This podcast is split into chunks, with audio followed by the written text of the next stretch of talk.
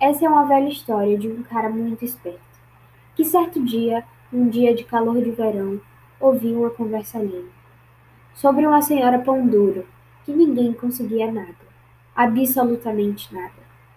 E ainda mais se fosse de bem, o menino apostou que conseguiria tudo e foi até a sua casa. Encheu uma panela e acendeu o fogo. E passou o resto do seu dia lá. A velha curiosa foi dar uma olhada. A velha perguntou a ele se estava fazendo sopa de pedra. Ele afirmou, dizendo que sim. Ainda incrédula, perguntou se era gostosa. Pedro disse que ficaria melhor com os temperos. Ela trouxe os temperos. Aos poucos, Pedro foi pedindo mais coisas: tomate, porco, batatas, macarrão, pratos e talheres.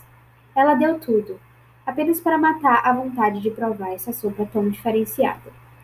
Com a sopa pronta, Pedro tirou as pedras e jogou fora. A velha perguntou: Ué, não vai comer as pedras? Claro que não, meus dentes não são de ferro. Após ter enganado a mulher, foi depressa cobrar o dinheiro da aposta. Esse foi o resumo da história. Espero que tenha gostado.